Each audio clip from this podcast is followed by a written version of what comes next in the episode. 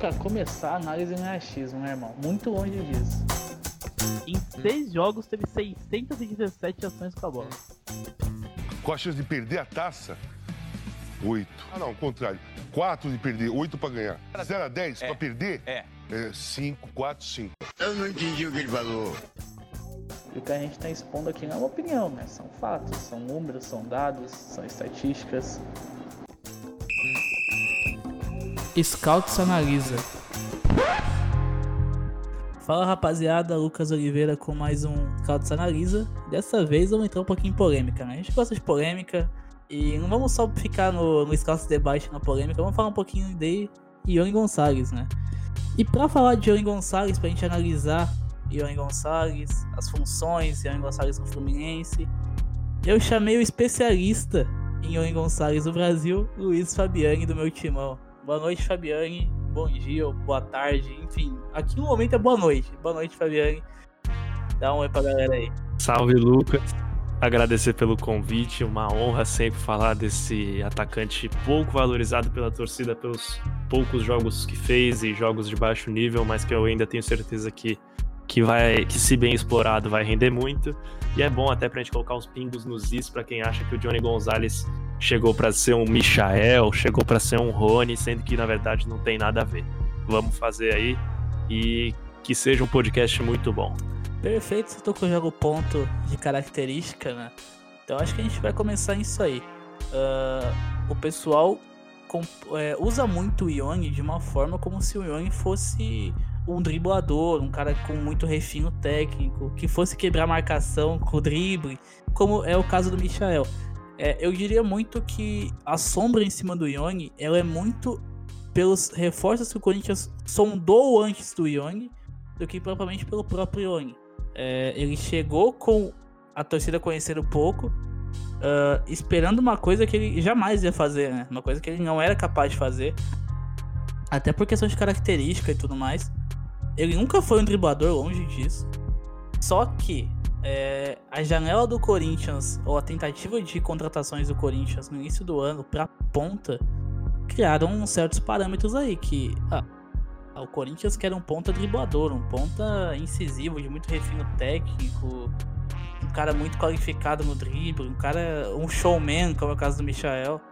Então, quando o Corinthians traz o Ione, todo mundo espera um Ione com atuações brilhantes, muito refino técnico, drible, arrancada, chapéu, isso, aquilo, quando na verdade não é. É, quando na verdade passa muito longe disso, né? O, o Ione é um cara que ele funciona muito mais gerando profundidade e sendo um cara de último, de último toque para finalização do que propriamente um driblador, né, Fabiano? É justamente isso. Eu acho que ele não é o cara que você pode esperar um drible curto, né? Um jogador de salão assim. Longe disso, ele é, é um cara que funciona muito bem com bola longa. Já funcionou muito assim com o Cantígio quando atuaram juntos no Júnior Barranquilha. E você sempre cita uma jogada que eu acho cirúrgica, que é quando o Palmeiras do Roger chegou a usar o Felipe Melo numa saída em três, com o Borja atacando em diagonal e era uma jogada muito perigosa. Eu vejo muito o Corinthians fazendo isso com o Johnny. Pra mim, ele é um cara que tem que jogar como segundo atacante, é, mais ou menos tomadas as devidas proporções aos moldes do que joga o Bruno Henrique no Flamengo, que tem os dois jogadores, na minha opinião, têm características pare- parecidas. O Bruno Henrique ainda com mais refino técnico que o Johnny, mas enfim, é, eu acho que a capacidade de gerar profundidade ali conversa bastante. E é um jogador multifuncional no ataque. Ele não tem que ser o cara que vai ficar é, espetado na ponta para receber em condição de um contra um e, e driblar, não é a dele. Mas atacar as costas dos laterais, é, jogar em profundidade, eu acho que ele conversaria muito bem com o Piton, que é um lateral articulador. É um, cara interessante. É, a gente separou alguns dados para falar dele aqui. Ele tem 17 gols e 9 assistências pelo Fluminense na última temporada, que é um número alto ainda mais para um, um time de uma temporada tão mediana como foi o Fluminense, né? Isso, eu acho que o ponto também da história, na hora de falar um pouquinho do Ione, é justamente a questão dos números, né? Porque no, Fluminense ele era, foi por muitas vezes um 9, ele era um finalizador nato. E foi onde o Fluminense melhor usou a, a característica do Ione, né? O começo de ano do Fluminense exemplificou um pouquinho disso, até o primeiro semestre todo, E a gente tinha um, o Ione Gonçalves que era muito forte, infiltrando e pisando na área. É, pro pessoal que começar a ver um pouquinho do, do Johnny Gonçalves no Barranquilla vai entender melhor isso aí. Uh, as jogadas dele no Barranquilla eram sempre jogadas que geralmente havia uma bola em profundidade para ele correr, geralmente em diagonal, pegando o espaço entre lateral e zagueiro. Por quê? Porque o poder de arranque e a força física do Yoni sempre eram muito maiores do que as defensores. Então ele leva vantagem em tudo. Uh, ou seja, é um cara que gera profundidade. Eu acho, eu acho que a comparação com o Bruno Henrique é, quase, é basicamente perfeita. Por quê? O Bruno Henrique chega no Flamengo uh, como um ponta, de fato, um cara pela ponta direita. No Santos jogou muito tempo por lá. Mas é um cara que tecnicamente ainda não era aquela perfeição, mas é um cara que gerava muita profundidade, ele dava opção para uma bola longa. Por quê? Porque no arranque era um cara difícil de segurar. Vale lembrar os jogos do Santos na Arena Corinthians, o Fagner sofria muito com o Bruno Henrique, não pelo grande recurso técnico do Bruno Henrique, mas sim pela dificuldade de pegar o Bruno Henrique na corrida. Uh, deixar o Bruno Henrique correr em campo aberto era um problema. Uh, e o Ione é a mesma coisa. O Ione precisa ter o campo aberto. Não é um cara que vai dar aquele drible técnico, né? É aquele drible que quebra a marcação, mas num contra um muito técnico. O Ione não. O Ione ele vai aproveitar o campo aberto, ele vai acelerar muito o jogo. E é importante citar também que em muitos momentos de Barranquilla, o, o foi também 9, né? Fisicamente é um cara que é muito forte, ele é muito forte fisicamente e tem muita impulsão. É um cara muito bom pelo alto. A estreia dele contra o São Paulo, inclusive a, a bola alta, não sei se era até isso que você ia falar. A bola alta dele foi um ponto, o grande ponto destacado desse início ainda abaixo dele no Corinthians. É, na estreia contra o São Paulo, ele jogou espetado pelo lado esquerdo. E quando o Cássio tinha, na maioria das vezes, a sua saída curta é, cortada, ele tinha que rifar a bola e ele não rifava no Bocelli, que tinha que, que, tinha que disputar com o Bruno Alves e com o Arboleda. Ele mirava no, no Johnny, que iria disputar com o Juan Fran. E se eu não me engano, ele perdeu uma bola de cabeça de 11 verdade, naquele jogo. Ganhou todas. Ganhou todas, é. E eu acho que ainda assim você ganha uma alternativa, mesmo que não seja para gerar profundidade, mas para ser uma disputa de cabeça numa área onde há mais facilidade para você disputar de cabeça. Então, eu acho um cara interessante também nesse aspecto. E o Corinthians é um time de transição rápida, o time do Thiago Nunes é um time assim. Então você ganha a alternativa de, de lançar em profundidade e ter um cara com essa característica. O Everaldo não é um cara com. que tudo bem, tem sua capacidade de gerar profundidade, mas não é um cara de imposição física. O Janderson também. O, não tem um jogador que nem ele no time hoje, eu acho que ele é um cara que agrega muito nesse sentido. Mas como a gente falou no começo, ele não é um Michael, não é um Rony, então características diferentes, mas que eu acho que podem agregar, agregar de certa forma. E é importante que o senso de posicionamento do Young é muito bom, né? Os gols dele no Fluminense são sempre em lugares muito bem posicionados. Ele lê muito bem espaço, ele sabe atacar muito bem espaço. Uh, se tecnicamente ele não corresponde, na leitura de jogada, tanto na hora de definir, de infiltrar na área, de, dar, de pisar para finalizar, é um cara que se apresenta muito bem. É, você comparou com o Bruno Henrique, eu acho que dá pra gente comparar com outro cara, agora um pouco maior aí, que é o caso do Aubameyang, né? O Aubameyang chega no Borussia Dortmund vindo do Santa Etienne como ponto esquerda. Lembrando, o Klopp usava ele como ponto esquerda. Porque o Alba era na esquerda, o, o tiro imóvel centralizado. Esse era o Dortmund do Klopp depois de perder o Lewandowski, perdeu o Mario Götze, o Gundogan, enfim. É, as reposições foram com o Alba na esquerda e o imóvel centralizado. É, e o Alba tinha muito pouco recurso técnico, tem até hoje, né? É um cara muito mais de botar na frente e correr do que propriamente um cara de recurso. E é um cara que se destacou pisando muito na área. É, a temporada do Alba era uma temporada de finalizador. O Alba não tinha números expressivos em dribles, em nada, em nada disso. Mas o Alba fazia muito bem a diagonal, coisa que o Young também é muito forte. Ele fazia muito bem a diagonal e lia muito bem os espaços para na hora de atacar a área. E como ele é muito rápido, ele sempre leva vantagem em cima do marcador, justamente pelo poder de arranque. É, se você pegar os gols, dele, os gols dele no Dortmund, boa parte dos gols dele foram se posicionando dentro da pequena área, é, saindo da ponta. Isso aí na época do Klopp, porque depois o, o Alba se torna centroavante justamente por isso. Porque não era um cara com tanto recurso técnico, mas era um cara que finalizava muito bem, lia as jogadas muito bem, atacava espaço muito bem. Fugindo um Ah. pouco do tema Corinthians, eu acho que hoje no esquema do Borussia, tendo o Haaland como o homem que gera profundidade, talvez o Aubameyang fosse o homem ideal, né? Sim, porque ah, tanto que a ideia hoje do, do Luciano Frave é, é utilizar justamente a profundidade que o Haaland dá. O Haaland não é nem um, nem um velocista, longe disso, né? É, o Haaland basicamente é um centroavante de mobilidade, ele tem mobilidade e tudo mais, ok. É, vamos comparar assim com o Morata, né? O Morata é um cara mais ou menos assim, um cara que tem uma certa velocidade, mas longe de ser um velocista. E o Haaland gera profundidade que o Alba, tecnicamente, era o cara que gerava na época do Klopp, depois na época do, do Peter Boss também, do Thomas Tuchel principalmente, que foi a melhor fase dele. E você falou muito bem que, assim, além do jogador ter um arranque, ter a capacidade de atacar em diagonal, você ter o senso de posicionamento para saber quando atacar o espaço é fundamental. Então, eu acho que o Johnny tem isso muito bem colocado, como você falou, no Fluminense no, e no Barranquilla ficou bem claro. E é importantíssimo para um ataque, para um sistema ofensivo gerar profundidade. Então, se o grande problema dos pontas do Corinthians hoje é a tomada de decisão com bola, o Johnny pode agregar na tomada de decisão sem bola, de atacar essa diagonal, que é um espaço. Assim, é um dos pontos mais vulneráveis que uma defesa de linha de quatro pode ter. E é importante que o Corinthians, de anos atrás, principalmente em 2012, na época que a gente tinha o Edson já com o joelho estourado, com muita dificuldade, física principalmente, que a gente passou a ter um ataque de mobilidade, que a gente tinha Emerson e Jorge Henrique se revezando muito bem. O Ione, é, aliás, até o próprio Thiago Nunes, a gente viu o Thiago Nunes em muitos momentos sem ter o, o Marco Ruben, o Atlético, que ele, usa, que ele usou muito tempo o Tony Anderson, né? O Tony Anderson que era longe de ser um centroavante, mas era um cara que ele gerava profundidade pro Atlético e ele gerava espaço. Em situações de jogo, o Marcelo Cirino foi usado como 9 também. Sim, exatamente.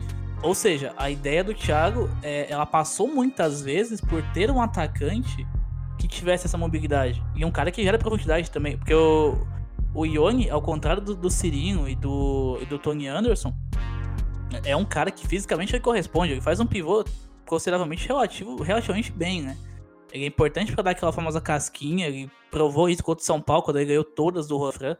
E o Isso tem um número exato, mas se eu não me engano, são. Ele ganhou 11 das 11. Eu acho que foi 11. Isso, tenho quase certeza que foi 11 mesmo. Ou seja, é um número muito alto para um cara que joga na ponta. Ou seja, é, pelo alto, ele é muito bom.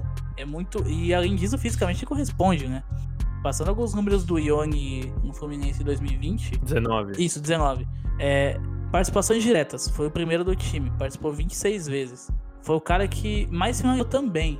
Média de duas finalizações por jogo. Duas e meia por jogo. Ou seja, é, é um cara que chuta muito, né? É um cara que costuma ter muito poder de fogo na hora de finalizar. E eu acho que o Luan, sendo o 10 desse time, né? O 10 eu digo na, na prática. É um cara que sabe muito bem ler esses ataques em diagonais.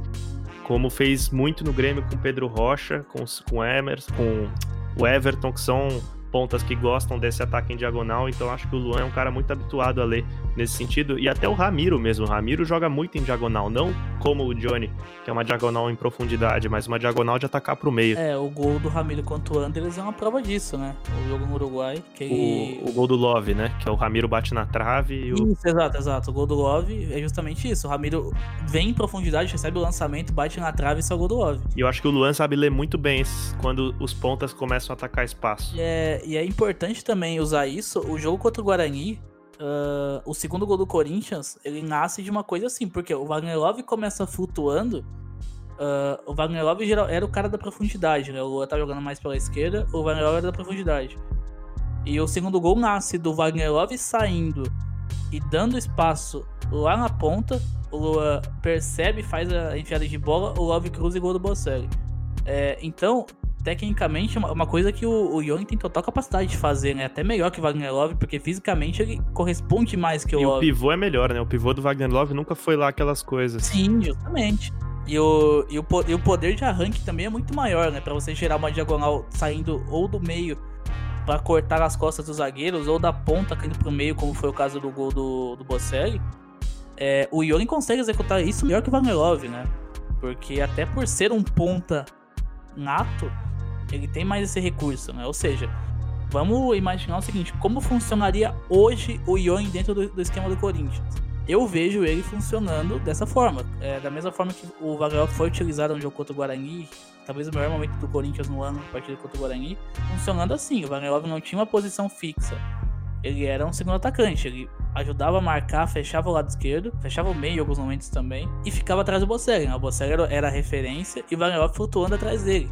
O Vanelov tinha esse espaço para se movimentar, para gerar profundidade, para sair do meio, para cair na ponta, para aparecer na área para finalizar. Ele tinha todo esse raio de liberdade, coisa que o Ione poderia devolver mais, né? Porque tecnicamente o Vanelov também não era nada excepcional, longe disso. Eu acho que o, o num, projetando o Corinthians em 4-1-3-2, eu acho que muito dificilmente não vai ser isso com a chegada do Jô. O, o Johnny brigaria para ser um desses dois da frente. Eu acho que o Thiago Nunes, isso é opinião e não informação, vê o Jô como esse jogador que a gente está projetando no Johnny, que é um jogador centralizado, que gera profundidade e ataca as costas do zagueiro. Eu não sou fã do Jô executando esse tipo de função, mas se for para jogar junto com o Bocelli, eu acho que ele é o Sim, ideal. Ah, se, tecnicamente, se a escolha for buscar um atacante que faça isso, eu acho que o nome é o Ione. O Ione ele gera muito mais opção de jogo do que provavelmente você ter um ataque um pouco mais lento com, com o Joe Bocelli. Ó, gente, vamos lembrar que o Joe já tá com mais de 30 anos, 33, se não me engano. Isso. E já não tem mais o poder de arranque que tinha há três anos atrás. E mesmo assim, não era um poder de arranque que, que era a principal qualidade do Jô, né? Eh, se for pensar em gols que saíram pela profundidade do Jô, eu lembro agora de cabeça só o gol contra o Flamengo na Arena Corinthians, no empate. Exato, exato. Não é um cara que puxava tanta transição assim, né? O Young já consegue te oferecer mais esse esse poder, essa esse leque de opções maior, né? Porque Vamos imaginar que o Thiago Nunes seja um adepto da famosa casquinha do Jô.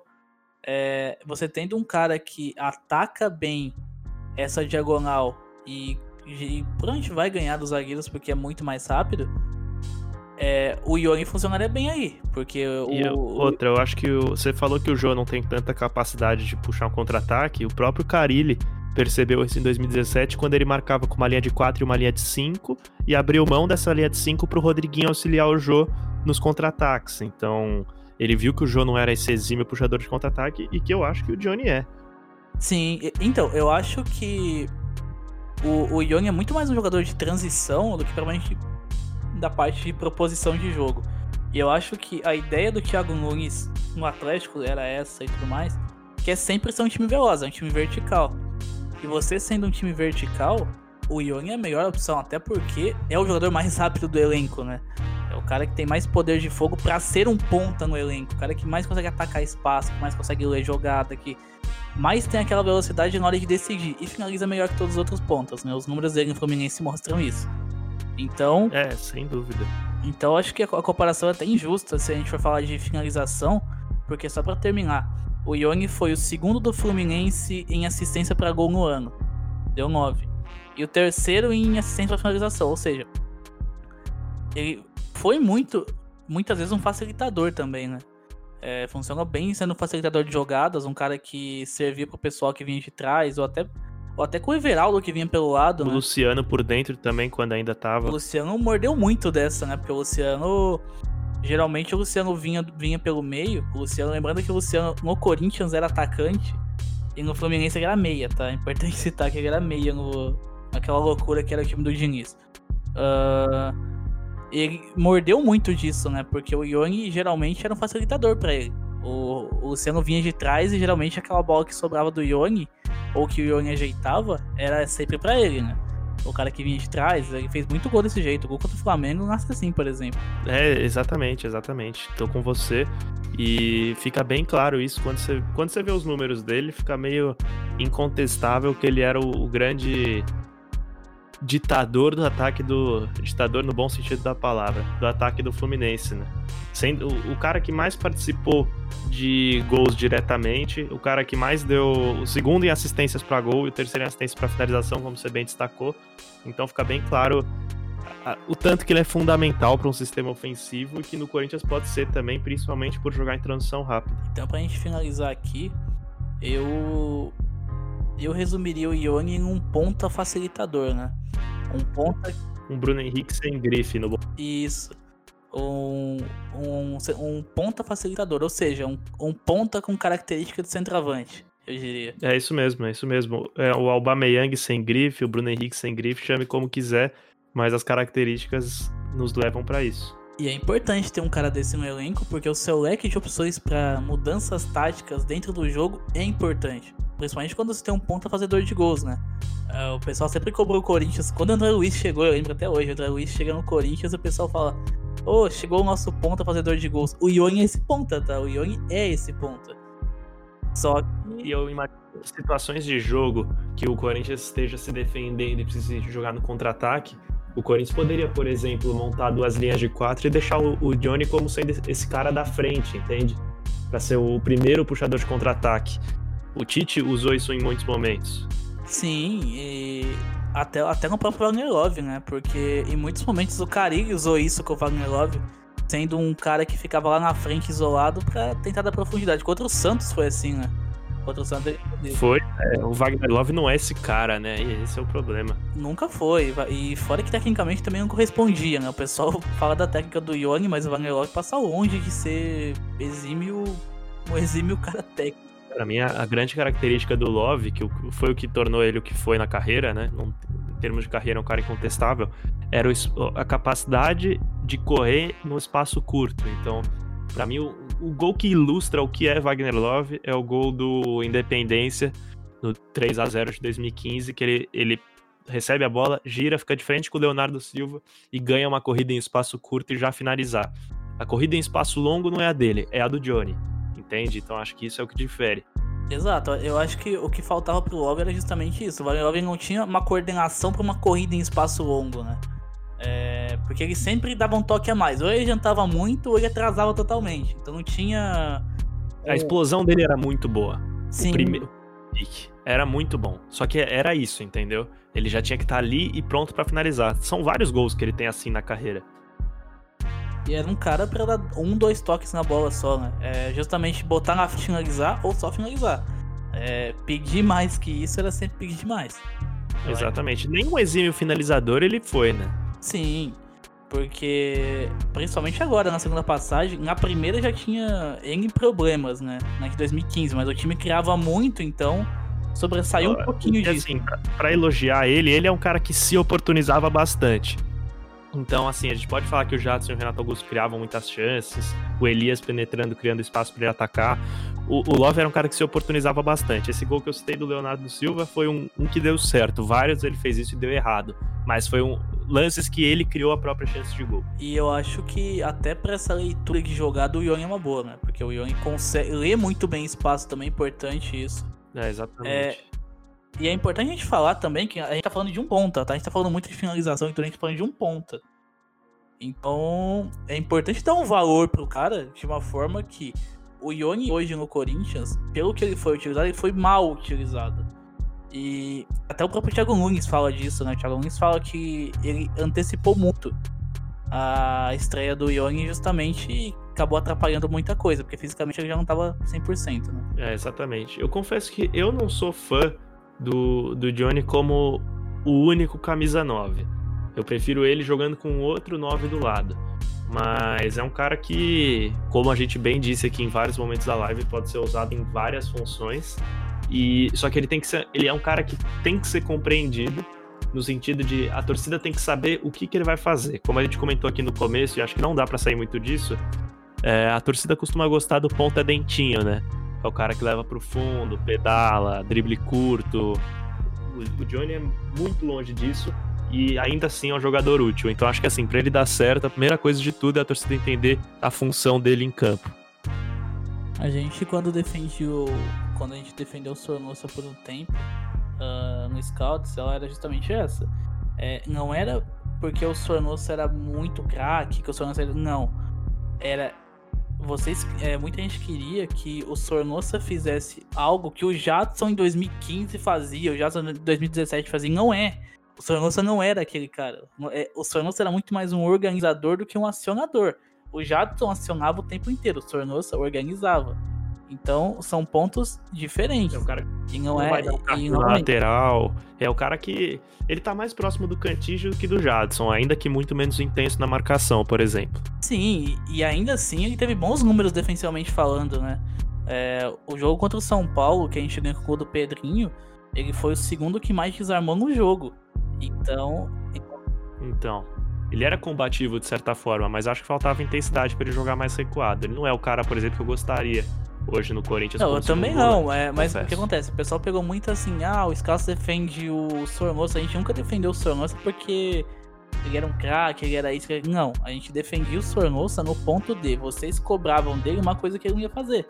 É a mesma coisa do Young, vocês cobram muito o Young por algo que ele não vai fazer e na carreira ele nunca fez, entendeu? É, o problema da torcida do Corinthians hoje é que ela quer que o jogador apresente o que ela acha que ele deve apresentar. E não o que ele realmente apresenta. Entendeu? É, concordo com você, concordo com você. Então, pra gente finalizar aqui, e já aproveitando o gancho, falar que a gente vai fazer um Scouts Analisa Corinthians com três zagueiros. Ah, aproveitar e falar, pra finalizar, Fabiane, qual seria a sua escalação ideal e onde você encaixaria o Ione? Então, é, eu, tenho, eu tenho duas escalações, a curto prazo e a longo prazo. A longo prazo eu vejo a ideia de três zagueiros, já comentei isso aqui em alguns momentos.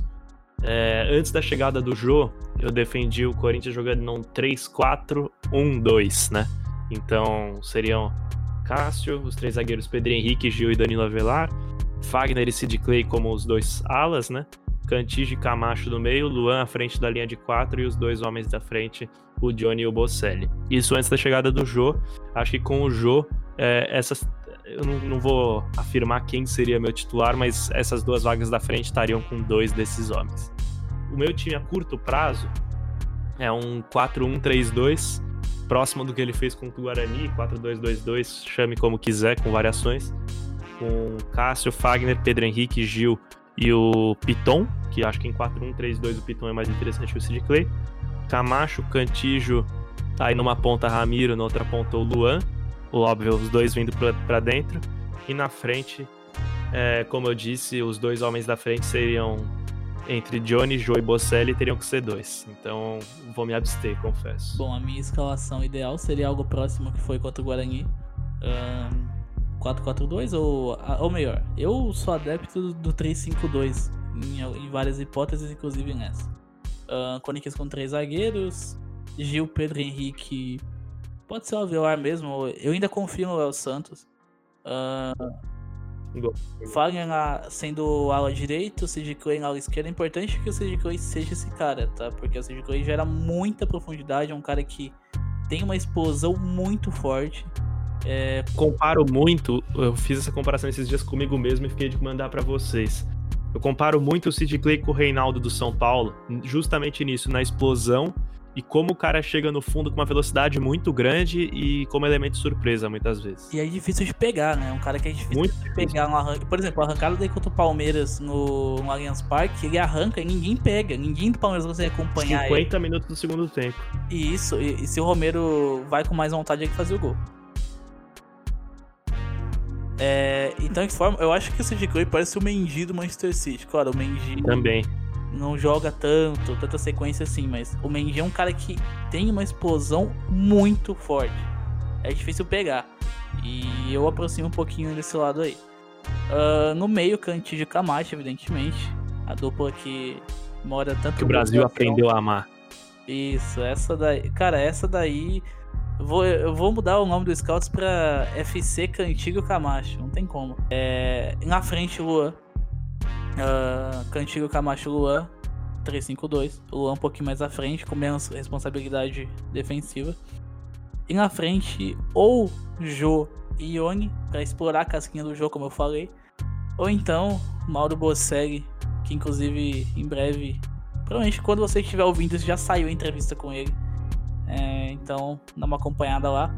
Bocelli e Ione, esse seria o time para encaixar o Ione Gonçalves de alguma forma no elenco. Esses dias eu tava projetando em uma coluna que eu escrevi no meu timão. Por sinal, você que está ouvindo aqui, vai no meu timão depois e lê umas colunas minhas que tem um conteúdo legal. Eu tava projetando um Corinthians ainda antes da chegada do Jô, tendo o Luan como falso 9. E, cara, seria lindo ver o Luan de falso 9 e o Johnny na ponta esquerda. Quem viu o Grêmio do, do Roger Machado vai entender o que a gente tá falando, né? Lá em 2015, Exatamente, exatamente. o Luan sendo falso 9 e potencializando principalmente o Pedro Rocha, né? Pedro Rocha foi quem mais Exato. bebeu dessa fonte aí. O Jogador de certa forma parecido com o Johnny Gonzalez, eu acho. Sim, de certa forma sim. É, e é um cara de muita explosão também, né? É, também posição física, boa finalização. Acho que lembra sim. E pra quem tá querendo entender um pouco mais desse Luan de falso 9, eu gravei um podcast com o Iso do Scouts Analisa que a gente falou muito do Luan. Inclusive a gente citou isso aí, a forma que o Luan emulava um Roberto Firmino, né? E na época, in- inclusive, interesse do Liverpool no Luan, justamente por ser um cara que conseguia fazer o step do Firmino, né? É, E quem bebeu muito, essa fonte, a gente falou, foi o Pedro Rocha. O Pedro Rocha fez, fez muito gol dessa forma. Com o Luan saindo da área, jogando de costas pra marcação e potencializando os pontos que infiltravam, né? Exatamente. Pra gente finalizar, agradecer o Fabiani pela participação. Mais uma, né? Já é a terceira aqui. O cara tá, tá ficando fichinho. Só falta colocar na bio do Twitter SCP Scouts. Pô, vai ser uma honra. Se você autorizar, eu coloco hoje, já agora. Mas, pô, obrigado aí pelo convite. Sempre quando precisar, pode me chamar, que eu adoro falar com vocês de tática. É muito legal falar de futebol com quem entende. Então, precisando de mim, sabe falar comigo, dar um toque, eu participo com o maior prazer. Então é isso, pessoal. Convidar vocês pra dar uma lida no texto do Bocelli, as, as referências que a gente citou-. Dá uma ouvida no Scouts Analisa, que a gente falou um pouquinho do Luan também. E confere a coluna do Fabiani também no meu timão lá, que é o cara que mais causa polêmica no site, eu diria. Mas eu, eu levo o debate, eu gosto de falar de tática lá pra caramba também. Então agradecer mais uma vez o pessoal e até a próxima.